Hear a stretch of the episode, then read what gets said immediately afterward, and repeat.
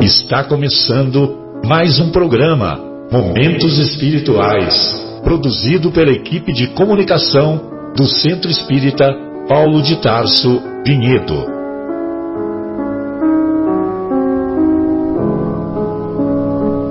Se guardas contigo o estigma do sofrimento, indagando pela solução dos velhos problemas do ser e da dor, se percebes a nuvem que prenuncia a tormenta e o vórtice traiçoeiro das ondas em que navegas, vem conosco, estudemos a rota de nossa multimilenar romagem no tempo, para sentirmos o calor da flama de nosso próprio espírito a palpitar imorredouro na eternidade e acendendo o lume da esperança, perceberemos juntos em exaltação de alegria que Deus, o Pai de infinita bondade, nos traçou a divina destinação para além das estrelas.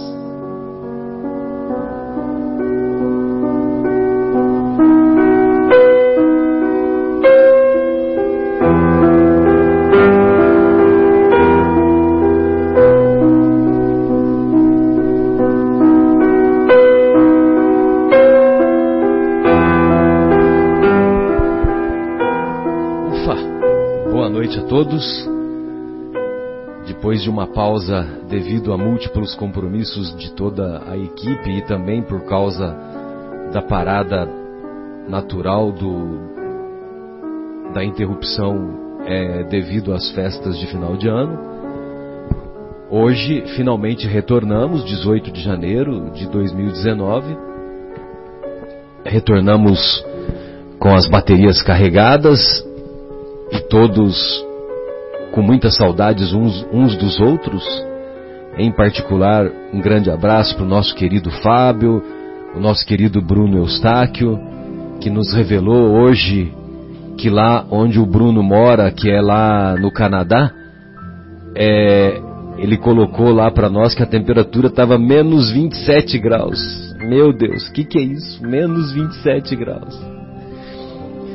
É, e todos, todos muito satisfeitos, muito contentes.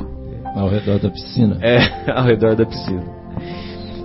E hoje retornamos então com as nossas atividades, retomando o ritmo da, do estudo do Evangelho na primeira hora. Hoje o capítulo quarto, ninguém poderá ver o reino de Deus se não nascer de novo, bem como a continuação do estudo da obra Nosso Lar, hoje no capítulo 21, quando a, a nossa querida Laura vai é, expor o funcionamento do, de como é, a, ou melhor, vai continuar expondo como é a vida dos habitantes lá de nosso lar a vida do dia a dia, do cotidiano, havia a vida em um lar, em um lar, da mesma maneira que temos o lar terrestre, como é a vida em um lar lá na colônia Nosso Lar. Muito bem. Hoje estamos na companhia do nosso querido Leandro, do nosso querido Guilherme, do nosso querido Afonso e também do nosso querido João o Marcos e a Fátima, infelizmente, não puderam participar hoje do nosso programa. E é, para iniciarmos então a, os nossos estudos, vale a pena nós, é, não somente para preservar as palavras do Mestre Jesus, mas também refletirmos na grandeza do seu pensamento, no no que se refere à passagem do Evangelho em que algumas reflexões são feitas no que tange a esse pensamento principal que é: ninguém poderá ver o reino de Deus se não nascer de novo. Qual parte que é, Afonso? Você pode ler para nós essa parte do Evangelho? É do é o autor é o evangelista Mateus. O evangelista Mateus. capítulo e o versículo. 16, versículo de 13 a 17. Então vamos lá. O que, que o mestre, o que está escrito lá nas anotações do evangelista? É, e veio Jesus para os lados de Cesareia de Felipe e interrogou seus discípulos, dizendo: Quem dizem os homens que é o filho do homem? E eles responderam: Uns dizem que é João Batista, mas outros que é Elias, e outros que Jeremias ou algum dos profetas. Disse-lhes Jesus: E vós, quem dizeis que eu sou? Respondendo Simão Pedro, disse: Tu és o Cristo, filho do Deus vivo. E respondendo, Jesus lhe disse: Bem-aventurado és, Simão, filho de Jonas, porque não foi a carne e o sangue que te revelaram isso, mas sim meu Pai que está nos céus. Novamente, isso está em Mateus, no capítulo 16, nos versículos de 13 a 17. Sensacional, né? Que passagem belíssima, né? É, o que, o que chama atenção nessa passagem, em especial, é que é, quando ele pergunta o que, que o povo acha que pensava a respeito de Jesus, então as respostas é que eles consideravam que Jesus era um dos profetas antigos que, tinha, que tinham renascido. Então, quando, se Jesus considerasse que esse, que esse raciocínio estava errado, ele ia falar, né? Ele ia falar, alto lá, alto lá, eu não sou. Esse negócio de reencarnação, esse negócio de vidas sucessivas, não existe, né? E, e então quer dizer, ele chamaria atenção para esse detalhe, mas ele em nenhum momento ele se opõe a esse raciocínio, né? Em nenhum momento. Só que, lógico que Jesus é o único espírito que encarnou no nosso planeta. Todos os outros reencarnaram, inclusive nós. Nós já tivemos várias existências. Agora, o mestre não. O mestre foi apenas uma encarnação. E, certamente inspirado pelos benfeitores espirituais, quando Jesus pergunta para, para os discípulos e Pedro assume a palavra e diz que tu és o Cristo, o Filho do Deus vivo, que certamente ele quer deixar claro que houve uma revelação espiritual, uma revelação dos benfeitores espirituais, que Pedro, como médium que era, e todos, todos os apóstolos eram médiums, é, e Pedro captou essa informação e, através da inspiração, colocou esse conceito. Né? Tem mais algum comentário que vocês queriam fazer? Ou a gente pode ler uma outra passagem evangélica, é, Afonso? Fica à vontade aí, Afonso, João, Guilherme, Leandro. É, acho que desse, desse capítulo do evangelista Mateus. Dessa parte, que, né, já está é, tá bem esclarecido. você foi bastante assertivo na, no comentário. É, de que essa é uma afirmação do Cristo que não acaba não negando a, a existência de múltiplas vidas. Exato. E que ele tem essa prerrogativa de ter sido um espírito encarnado na Terra, não reencarnado. Eu acho que para nós é, é, bastante significativa essa, essa informação. essa informação, porque nos dá uma dimensão muito mais ampla da personalidade do Cristo. Ele, ele realmente nessa visão que a doutrina espírita nos dá de Jesus, nós podemos ver a, a dimensão da sua condição quando ele mergulha na carne é, por puro amor, né? Ele não retorna de nenhuma outra experiência. Ele vem para nos realmente arrebanhar, para nos convidar Ensinar como faz. A ensinar como faz. Para nos dar a, no, a, boa notícia da, da possibilidade de conquistarmos o reino de Deus. Isso aí, sem dúvida. O reino de Deus. O reino de Deus é a obra divina no coração de cada um de nós. Esse conceito o próprio Mestre nos traz, só que na obra Boa Nova. Na obra Boa Nova do, do Humberto, de Humberto, de Campos. Essa é uma obra bastante eh, didática para nós, porque ele também traz informações muito especiais. É uma das obras que eu, nessa reencarnação, que eu mais tive prazer sem de dúvida. ler e não queria que acabasse nunca. Eu lia um sem capítulo dúvida, sem dúvida, sem dúvida. Bem lembrado. Essa, essa obra Boa Nova traz, assim, é, a gente lendo Boa Nova, parece que é, nos leva à intimidade lá dos, do, do relacionamento do Cristo com, né, com, os, com, os, apóstolos. É impressionante, né? Como, como, como traz é, essa. Outro dia eu estava comentando com o Márcio lá, na, lá, no, lá no Jardim Itália e então eu estava lendo, tem, estou lendo né, aquela revista espírita, né? Então a revista espírita você lê assim os livros, tal, a sensação nos leva à intimidade de Kardec, exato, né?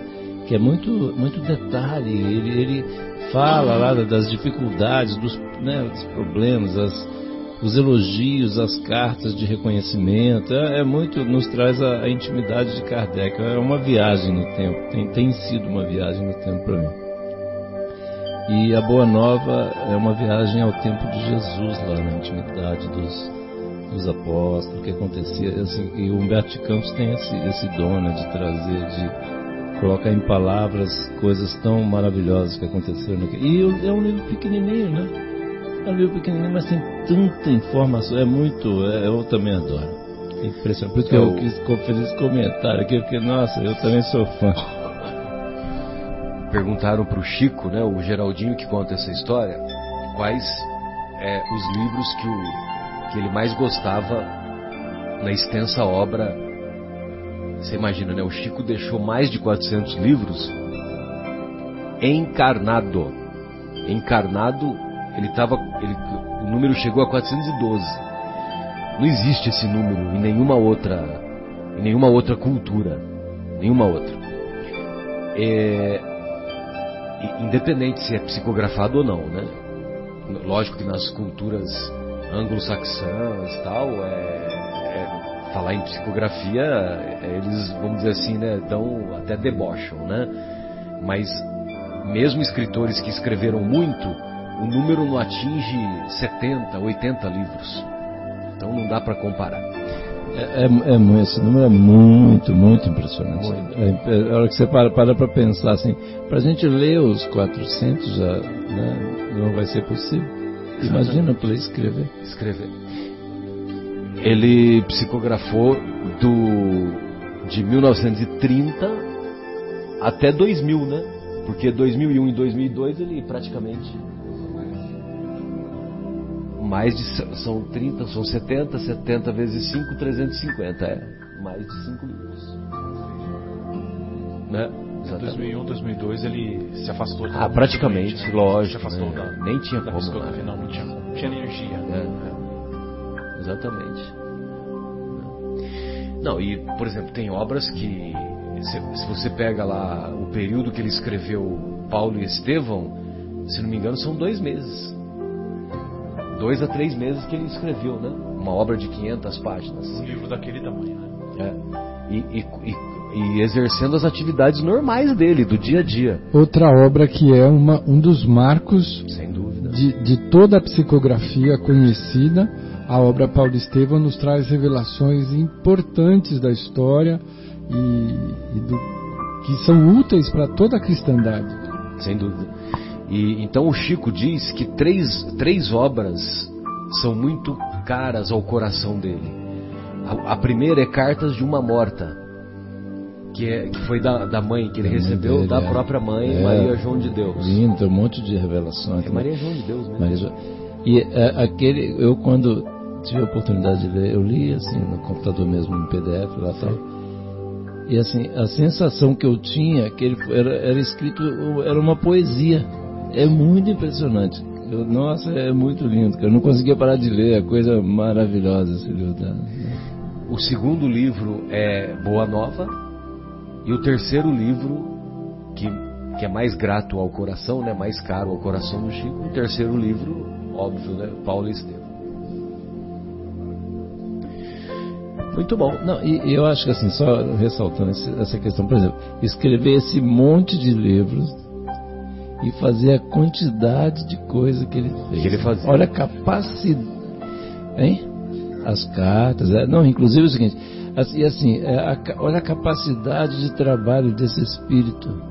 Olha que é aquele tipo de espírito, né, Marcelo? São aqueles que não erram, né? Que tem certeza que vai que vai cumprir a, a promessa, o plano, o projeto, porque é uma capacidade monstruosa e ele sempre disponível para atender quantas quantas pessoas ele atende aquelas filas enormes, né, infindáveis.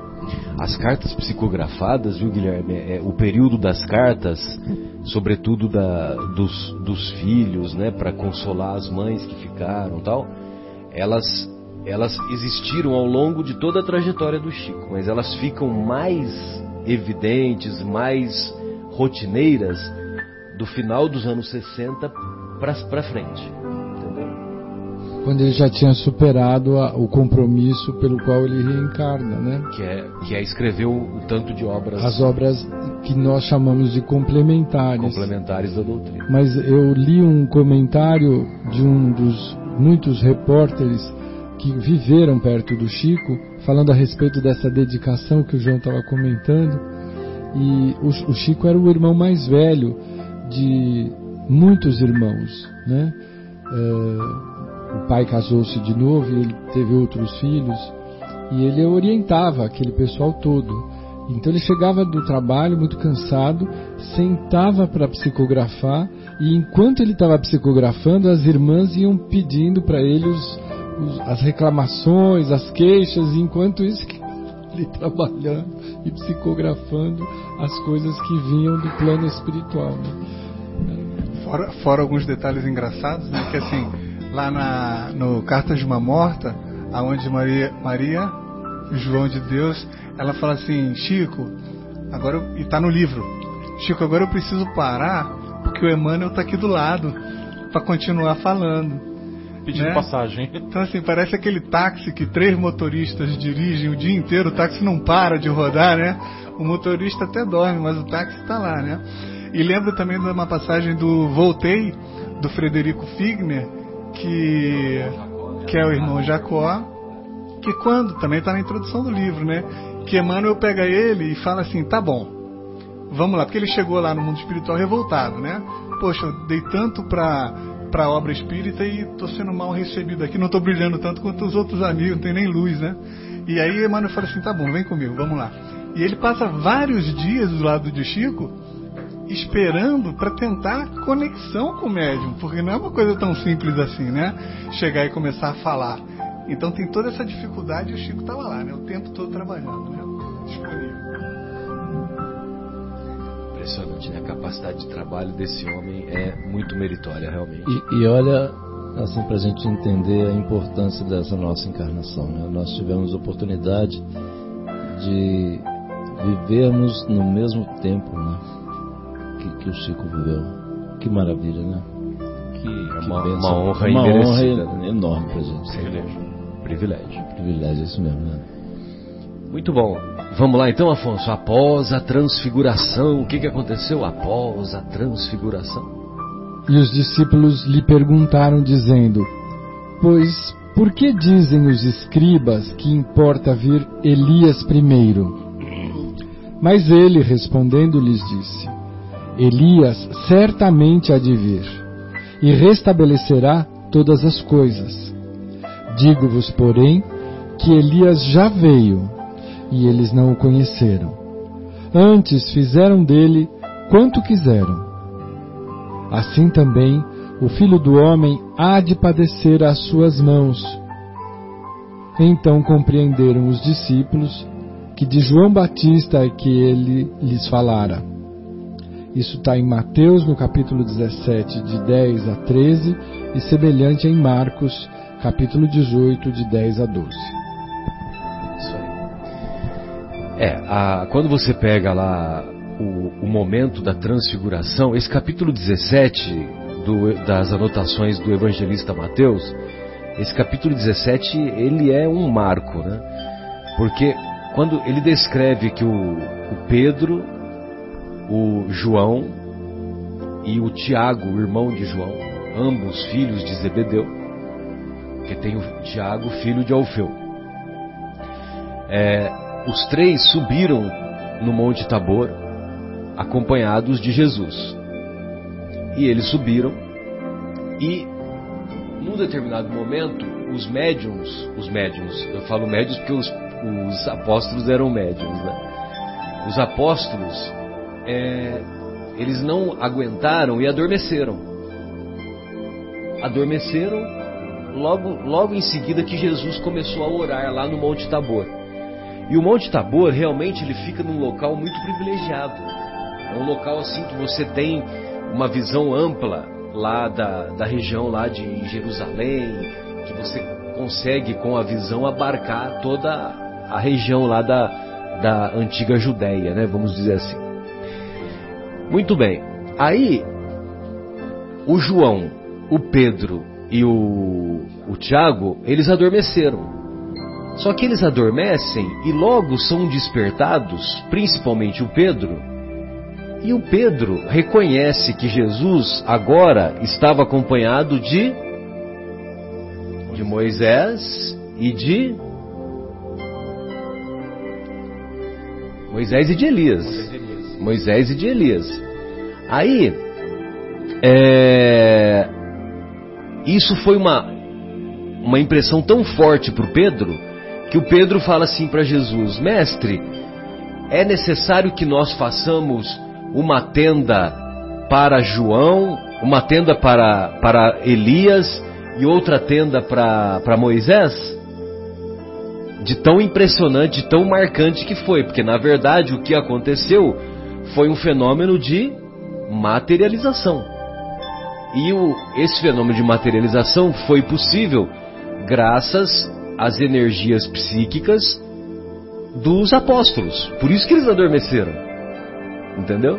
Então quer dizer, quando você começa a ver a descrição do Mateus, ele está descrevendo uma reunião mediúnica. É como se fosse uma reunião mediúnica. Uma reunião mediúnica e de, propriamente dita, de materialização. Muito bem. Aí, após a transfiguração, eles descem o Monte Tabor. E aí estabelece-se esse diálogo. Que Jesus pergunta, quer dizer, os, os apóstolos perguntam por que, que os escribas dizem que é necessário que, uh, que Elias volte primeiro. Aí, o, aí Jesus responde que, que Elias já veio e os homens não o reconheceram. Então, quer dizer, mais uma vez, o conceito das vidas sucessivas, porque Elias tinha vivido 800 anos antes de Jesus. E se está nos textos sagrados, olha só, se está nos textos considerados sagrados que os apóstolos compreenderam então que Jesus se referia a João Batista, João Batista tinha sido visto lá entre eles. Os apóstolos conheceram João Batista. Tinha lá o corpo de João Batista.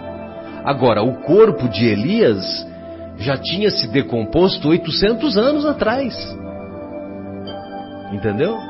Então, quer dizer, uma nova roupagem foi dada para o mesmo espírito, para a mesma individualidade.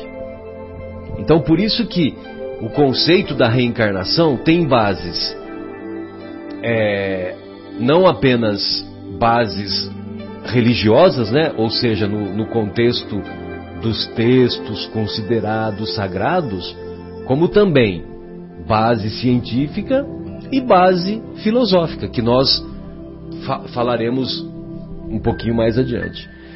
Pois não, Afonso, você ia fazer um comentário e eu É. te interrompi. Não, com relação Quer dizer, a- eu não a- deixei.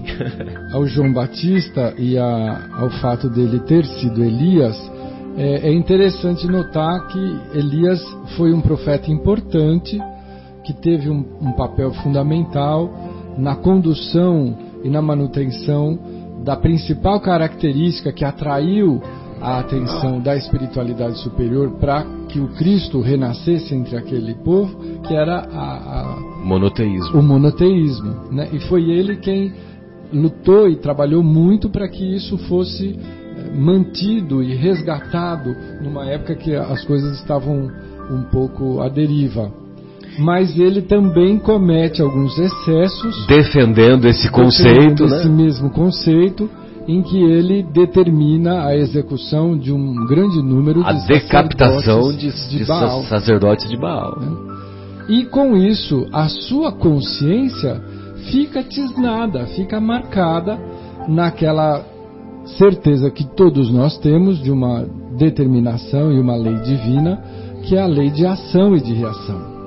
Então ele reencarna, apesar de ser um profeta importante, de ter feito uma grande contribuição, ele reencarna com aquela necessidade consciencial de buscar alívio através do, do desencarne, como ocorreu com João Batista, que ele é Também foi decapitado. decapitado e tem a sua cabeça colocada numa bandeja Numa de bandeja prata a pedido da filha de Herodes. Herotilde, né? Agora me esqueci o nome dela. Mas é interessante para que nós tenhamos a certeza da reencarnação como um processo de ação e de reação, a- a- o desempenho de Elias e a morte de João Batista, o mesmo espírito. Né? Interessante. Sem dúvida. João, tem algum comentário aí que você gostaria de colocar? Ou você já vai partir para a ignorância? Para a ignorância do vivendo o Evangelho? Guilherme, Leandro. Achou, Leandro? Herodíates. Não, mas acho que não é esse nome, não. Dá uma checadinha aí. A filha de Herodes que pediu a cabeça de João Batista, né? E o, e o Herodes. é, o Herodes atendeu ao pedido, acho que no dia do aniversário dela, ou no dia do noivado, uma coisa assim. É uma história horrorosa, né? Meu Deus, já pensou? É que o João Batista, ele, ele fazia críticas ásperas ao comportamento do, do Herodes e dos familiares, entendeu? Era casado com uma cunhada, tinha umas histórias assim meio, meio esquisitas, vamos dizer assim, pra época, né? Esquisitas É, hoje, né? É, hoje são esquisitas, né? Você imagina na época. E, e aí chega um determinado momento que ela, essa filha do Herodes, não se conforma e, e pede para o pai executá-lo. né? Não encontrou? Não tem problema. Muito bom. Então, como a gente falava agora há pouco, né, o, o conceito do ninguém poderá ver o reino de Deus se não nascer de novo, ou seja, é, o reino de Deus é a obra divina no coração do homem. Para que se estabeleça a obra divina no coração do homem, venhamos e convenhamos, uma existência apenas é insuficiente para desenvolvermos todas as virtudes e adquirirmos todos os conhecimentos, né? Que o nosso propósito aqui na Terra é desenvolvermos tanto a asa da inteligência quanto a asa do da moralidade. E 70, 80 anos de existência, se fosse uma existência só, nós vamos desenvolver todas as, as, as virtudes morais no seu mais alto grau. Porque das duas, uma, ou nós temos várias existências, ou temos uma só. Entendeu? Esse raciocínio do Kardec eu acho brilhante, né? Ele deixa bem claro: ou nós temos uma, ou nós temos várias. Não tem, ah, duas encarnações, três encarnações. Não, não não tem limite. E, evidentemente, que para nós adquirirmos todo o conhecimento intelectual e toda a toda a, a gama de virtudes morais que temos que desenvolver, precisamos de várias existências para que o reino de Deus seja implantado em nossos corações, para que a obra divina se estabeleça dentro de cada um de nós. Marcelo, eu estava rindo aqui que é muito engraçado, você falou, né, sem limites, né? Não, não, tem nem limite. Aí exatamente o nome da lição que eu separei, que eu queria ler para poder exatamente a gente conversar aqui. Limites? Chama, Sem Limites. Ah, sem limites. exatamente, do livro Vivendo o Evangelho, volume 1. Por isso que eu estava rindo aqui. É, a lição 44, Sem Limites. E aí onde André Luiz nos diz assim. Há muita gente que desembarca no mundo espiritual com bagagem indesejável. Intransigência e orgulho. Discórdia e intolerância. Vaidade e avareza. Inveja e egoísmo. Ó, eu disse, desembarca no mundo espiritual. É, para a gente prestar atenção. Essas são coisas.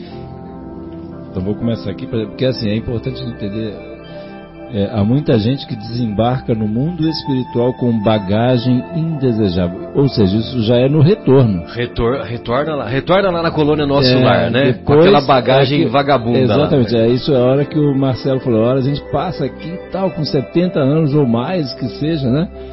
E aí a gente retorna com essas bagagens indesejáveis, né? Intransigência. Então a bagagem é a seguinte, Guilherme: intransigência e orgulho discórdia e intolerância.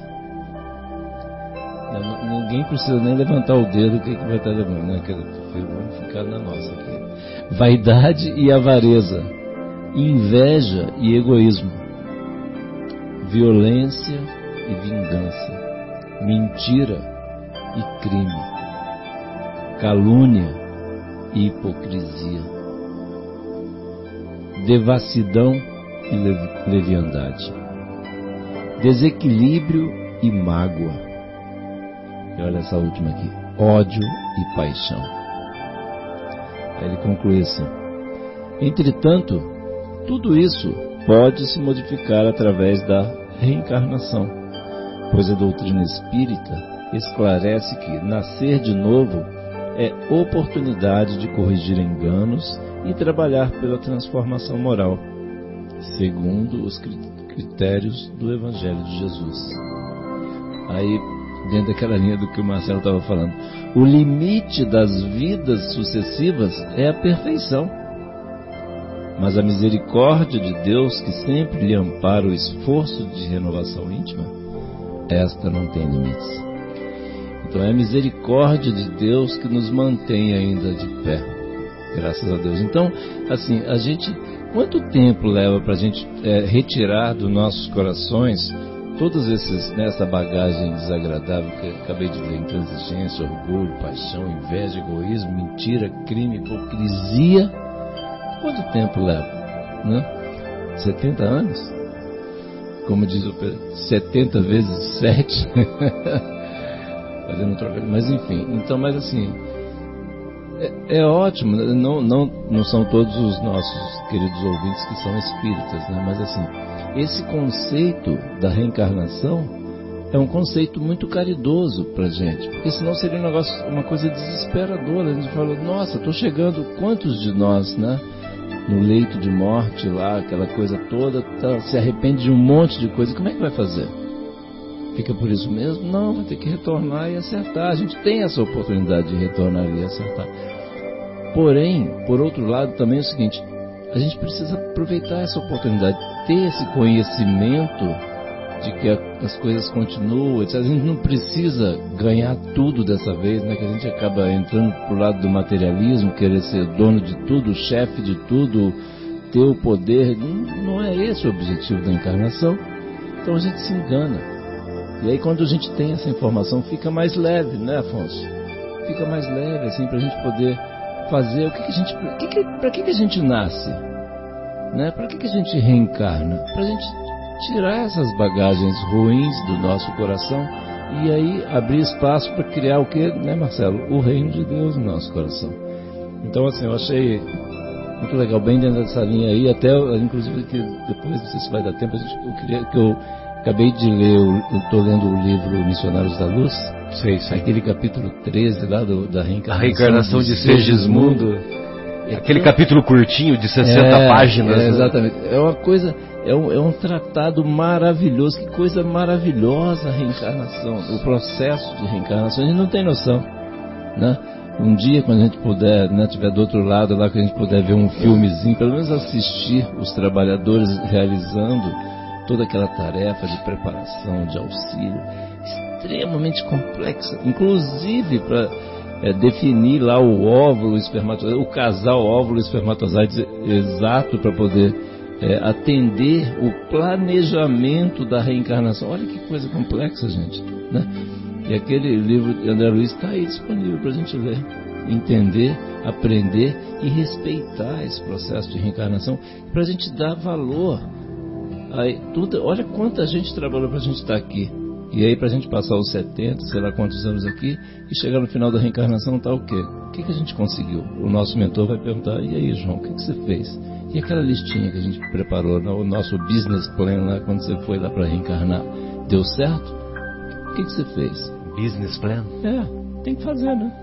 Um plano de negócio para ele poder encarnar, porque é complexo, né? É, foi feita aqui, uma negociação. É, negociou, tal, pediu, ó, quero isso, quero ter uma mãe gente boa, tal, minha mãe é ótima, foi, né? Meu pai tem um monte de oportunidade, quero fazer faculdade, quero ter isso, tá, tudo bem. E aí, o que, que você fez com isso? Então é só para a gente refletir. Afonso, tô curioso para ver esses comentários aí acerca do a visão é, eu, o reino de Deus na visão o reino do de Deus, Herculano Pires, né? É, eu admiro muito o professor Herculano ah, Pires. Herculano é demais. José Herculano Pires. José Herculano Pires. E, e é esse capítulo que nós estamos estudando, ele fala basicamente do reino de Deus, da, da necessidade de renascer para conquistar. E na, na nossa linguagem doutrinária, a, re, a reforma íntima acho que é o que tem mais próximo da conquista do reino de Deus. Né? Nós precisamos, nessa explicação que o João acabou de, de ler, nós precisamos nos refazer para nos adequar aos princípios trazidos pelo Cristo. Mas ele, ele nos traz como? E o Herculano Pires fala a respeito desta, desta ação do Cristo, de como ele trouxe para nós a boa nova, ele se intitula o, o portador dessa notícia. Quando ele, na, na simples e modesta é, sinagoga ali de, de Cafarnaum, ele inicia sua carreira e ele, o Herculano Pires cita um texto que ele usa o Cristo de Isaías, de é? Isaías. Qual que é o capítulo? Eu sempre me esqueço desse capítulo. Isaías 6. É... Foi o trecho que ele leu, né? Foi o trecho que ele leu. E aí ele fala que hoje se cumpriram essas profecias, uma coisa assim. O Espírito do Senhor está sobre mim, pelo que me ungiu para anunciar a boa nova aos pobres. Enviou-me para proclamar a libertação dos cativos e a restauração da vista aos cegos, para pôr em liberdade os oprimidos e apregoar o ano aceitável ao Senhor. E aí ele nos explica, o Herculano, esta instituição do ano aceitável ao Senhor.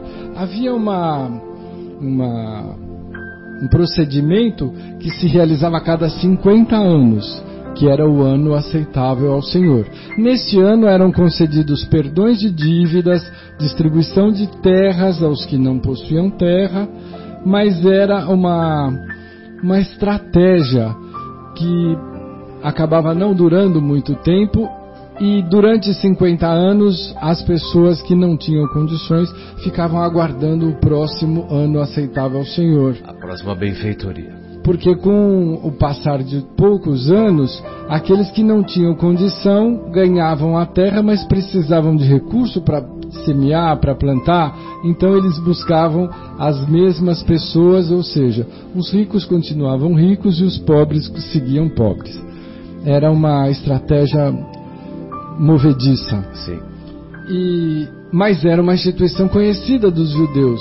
Então o Cristo usa essa estratégia, só que de uma forma digna, limpa, luminosa, definitiva. Poética. E poética. Usando o profeta Isaías, ele se auto-intitula o pregador daquela boa nova. E institui eternamente o ano aceitável ao Senhor. Dar visão aos cegos. É, não é só cegos materiais. Os cativos. E né? não é só, só cegos materiais né, que se refere. Exato. Que cativos são esses? Nós que ainda hoje nos aprisionamos com as nossas próprias sombras, com a nossa própria vaidade, orgulho, né? com o nosso próprio umbigo. E o Cristo nos vem é, convidar para este novo tempo que seria de suma importância para nós humanidades, humanidade, de tal forma que ele dividiu a história, antes dele e depois dele, mas por uma atitude concreta, porque ele nos veio convidar. E esse convite iniciou-se lá naquela modesta e singela uh, sinagoga de uma pequena vila que sobrevive até hoje, modestamente, mas que alcança o coração e a consciência de toda a humanidade, nos convidando até hoje a seguir no rumo da, da transformação, da reforma íntima, da aproximação dos valores morais, de, exemplificados de maneira máxima em Jesus, para que nós te, construamos dentro de nós esse reino de Deus. Então eu achei uma, uma passagem poética e essa uh, proclamação do reino de Deus por Jesus e, e, a lembrança do professor Herculano Pires do profeta Isaías utilizado pelo mesmo Cristo, né? Que isso sirva para nós como um grande estímulo para a nossa revisão interior constante, né? Que precisamos ter. Muito bom. Leandro, você gostaria de falar? Ah, a, o Leandro encontrou aqui que a é a Salomé, né? A filha do. É a filha ou a esposa do Herodes? É filha? Sobrinha de Herodes. Sobrinha de Herodes. É, eu, eu, eu tava... ela, ela que pediu a cabeça do, do João é, Batista. É, eu... Herodíades. Herodíades era a mãe do. A mãe? É isso? Ah, é, é isso aí.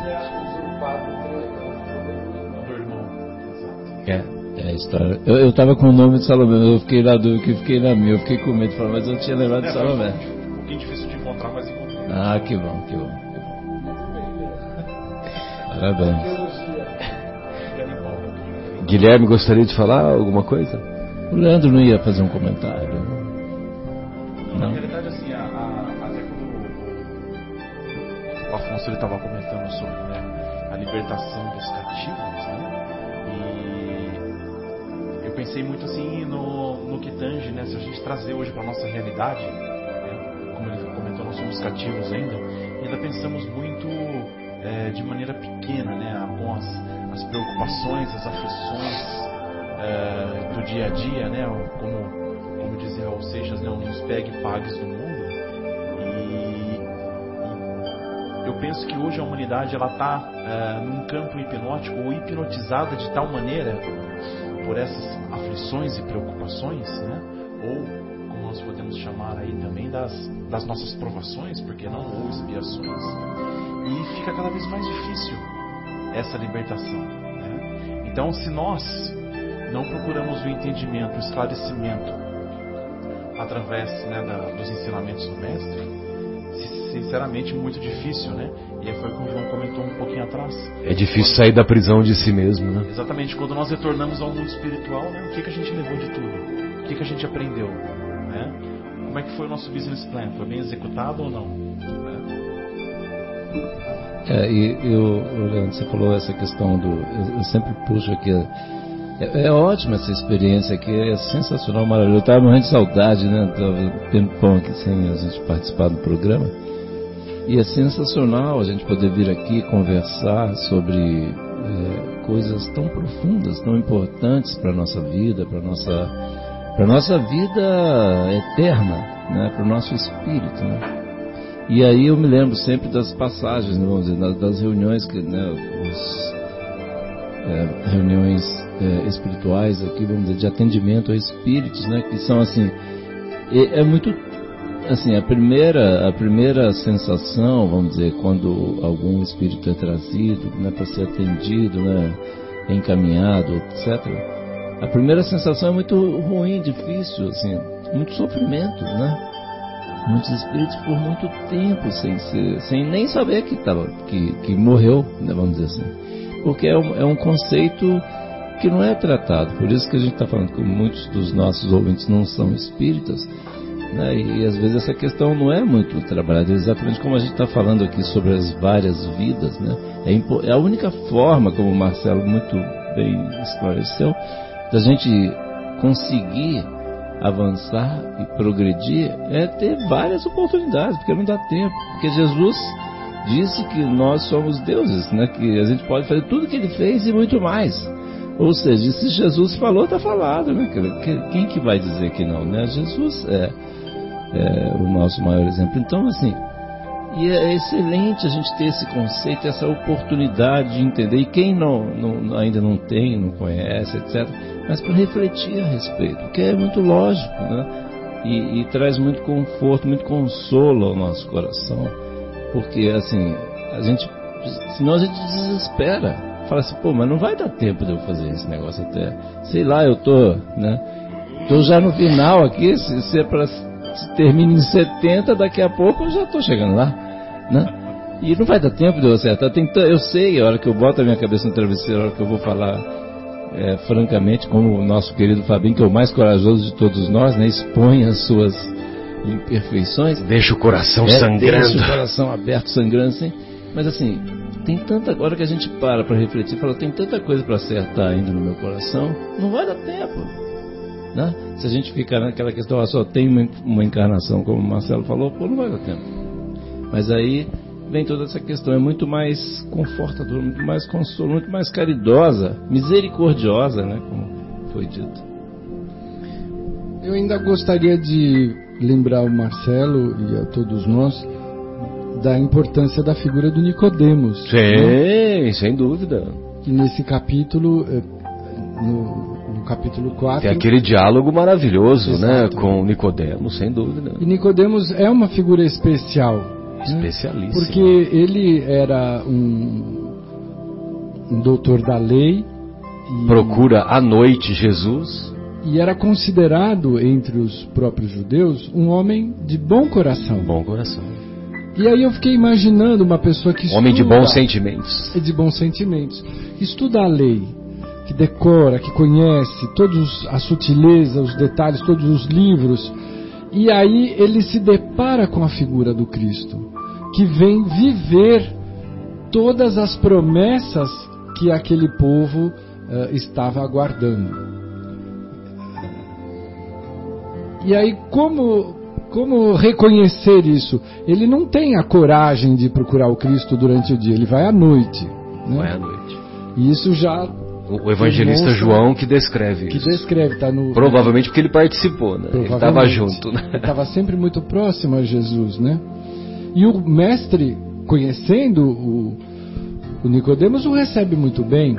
E aí ele ele mesmo diz ao Cristo que ele reconhece que só poderia ser uma pessoa enviada por Deus fazendo as coisas que ele fazia e dizendo as coisas que ele dizia. Então ele reconhece a autoridade do Cristo mas ele quer entender como é que ele vai conquistar esse reino de Deus. E o Cristo lhe diz, e aí sim, acho que é textual no Evangelho de João, a afirmação da reencarnação. Sem dúvida. É preciso nascer da carne e do espírito, da água e do espírito. O que é carne é carne, o que é espírito é, é espírito. É espírito. Então ali nós temos uma, nós estamos lidando com um momento em que a nossa nosso grupo de interesse, que são os judeus, não tinha um conhecimento espiritual sofisticado, era iniciante, eles ainda confundiam reencarnação com ressurreição. Eles sabiam que era possível, tinham ouvido o galo cantar, não sabiam exatamente onde. E aí eles. Oh, é, estão no ano 5000, estão aguardando. Mas para aqueles que reconheceram em Jesus o profeta, que todos os, os poucos profetas eh, cantaram e esperaram centenas de anos antes, ele fica intrigado com a proposta do Cristo de, de ser necessário renascer. E você pode renascer de duas formas: na carne e no espírito. Você precisa reencarnar-se, você precisa retomar a vida muitas vezes para conquistar o universo de informações e de virtudes que é muito grande, mas você também precisa renascer dentro da sua própria vida, como fez o nosso patrono, o venerando Paulo de Tarso, né, naquela famosa passagem de Damasco, onde ele retoma a sua própria condição, a sua própria vida. Ele revê todo o conceito quando ele depara com o Cristo dizendo: Paulo, por que tu me persegues? Né? E aí aquele é um divisor de águas na vida dele. E nós temos essa possibilidade de despertamento todos os dias. Sim. Em situações às vezes especiais, numa leitura como o Joãozinho está fazendo de retomar a leitura de André Luiz, que nós recomendamos a todos os nossos amigos, que é sempre muito esclarecedor, ainda temos muito a tirar da leitura de André Luiz, mas quantas vezes nós nos deparamos com uma gravação como a do programa de hoje, que vai daqui a pouco ser disponibilizado, e a gente ouvindo aquilo tem os convites da luz para nosso despertamento, né? Dentro da nossa própria reencarnação, nós podemos mudar, e se não mudarmos, nós vamos renascer e continuar na mesma condição que é o que infelizmente muitas vezes temos feito. Né? Então a proposta do Cristo e depois do próprio Nicodemos, porque ele se integra ao Cristo, né? a, a proposta cristã. E porque ele não tinha outra saída, né? ele precisava aproximar-se daquilo que ele buscou a vida inteira. Mas nós estamos hoje livres de, dessas amarras que já ficaram lá para trás. Nós podemos realizar a nossa reinvenção de nós mesmos, a transformação ou a, o renascimento da nossa vida dentro desta mesma reencarnação, para que nós nos aproximemos definitivamente dos valores espirituais. Essa é a grande proposta. Né? Viver na carne sem ser da carne, estar junto aos aos valores que a, a própria materialidade nos oferece, mas tirar dela o melhor e não nos deixar seduzir por ela e perdermos o tempo que é importante e que não se repete na atual reencarnação. Então tudo isso é Nicodemos, né? Sim, sem dúvida. E uma outra consideração que eu estava pensando aqui, é, Afonso e amigos, é que o Paulo ele teve coragem de matar o homem velho dentro de si próprio e se submeter à primeira morte. Que também tem um pessoal que considera o fenômeno da segunda morte. É necessário passarmos pela segunda morte. A primeira morte é a morte do homem velho, do homem preso, do homem preso em si mesmo, do homem cativo ainda aos, aos enganos e às ilusões. E o, naquele momento da, daquela visão majestática que Paulo teve com, com, com Jesus, ele mata o, o homem, o homem assassino que ele era antes. Que ele era um assassino. E ele estava indo lá para matar mais um, que era matar o Ananias. Aí, diante de todos os conflitos que ele já trazia no coração, no próprio coração, de todas as o envolvimento da, da vida dele com detalhes que vale a pena nós encontrarmos lá na obra Paulo e Estevão, ele encontrando Jesus, ele fala: Não, não, eu estou no caminho completamente equivocado. Mas ele tem a coragem de matar o homem antigo e iniciar uma nova jornada. E lógico, depois ele morre decapitado, né? Aí sim, aí sim a, a morte física, né? Vamos dizer assim. Então fica o exemplo de que, que é importante nós também termos essa coragem de nos submetermos a essa segunda, a essa segunda morte. É verdade, acho que a palavra, a palavra, uma palavra que não quer calar é coragem, é. Né? porque realmente a gente precisa que Paulo, inclusive, igual o Marcelo falou, assim, é, é, quem não teve a oportunidade de ler Paulo Estevam, por favor, leia. Assim, é sensacional, maravilhoso, informações fundamentais, né? Como o nosso querido Afonso falou. E assim, para a gente ter coragem, e tudo, tudo tem muitas coisas poéticas, bonitas, assim, mas a gente precisa ir para o prático. E esse livro do Paulo nos traz assim a intimidade dele, as dificuldades dele, por tudo que ele passou, muitas das coisas, muitos dos dos enganos que nós cometemos, ele cometeu, como o Marcelo bem disse, ele, ele assassinou várias pessoas, mas olha em que ele se transformou, olha a coragem desse espírito para se reinventar, renascer, né, para ter, igual eu estava comentando, brincando. Na aqui, mesma experiência, cara. Na mesma encarnação. Né, igual eu estava brincando aqui do, do business plan, mas assim, o nosso plano de encarnação, né, que tem, nós temos um plano, temos uma promessa, um compromisso que a gente assumiu antes de encarnar, para a gente não perder tempo, né? porque a fila é grande. Né? A hora que a gente voltar, para a gente poder conseguir voltar, a fila é grande. Então, assim, vamos aproveitar, né, Marcelão?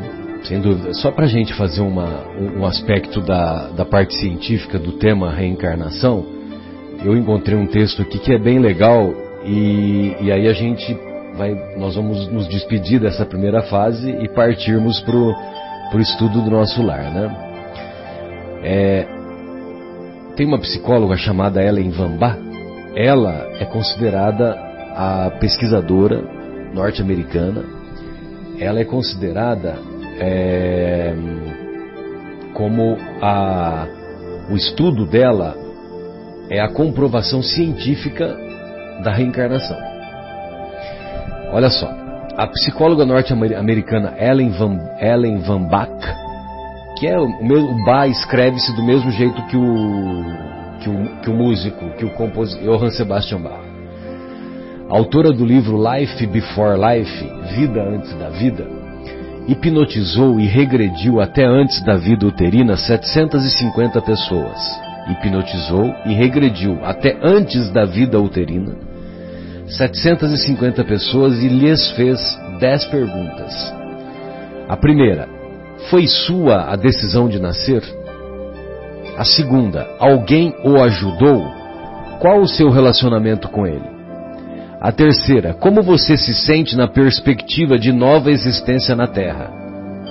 Lembra que ela foi, as pessoas foram hipnotizadas. Qual a razão, quarta questão, qual a razão para nascer neste período?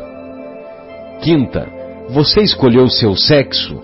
Se sim, por que escolheu? Sexta, qual é seu objetivo nesta nova vida? Sétima, qual é seu objetivo? Desculpe, sétima, se você já conhecia sua futura mãe, que relacionamento tiveram? Oitava, e seu pai? Nona, você tinha conhecimento dos sentimentos da sua mãe antes do nascimento? E décima questão, o que você sentiu após o parto? Vejamos o que responderam.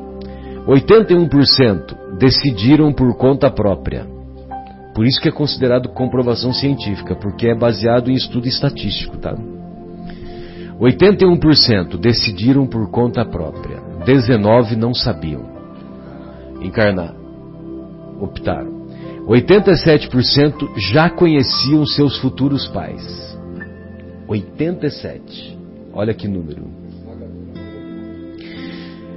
É, 84% pediram para nascer neste período pela grande oportunidade de aprendizado pela nova consciência de filhos de Deus, de imortalidade e pela vinda de grande número de espíritos superiores atualmente conhecidos como gerações índigo e cristal, que farão uma era de ouro para a humanidade.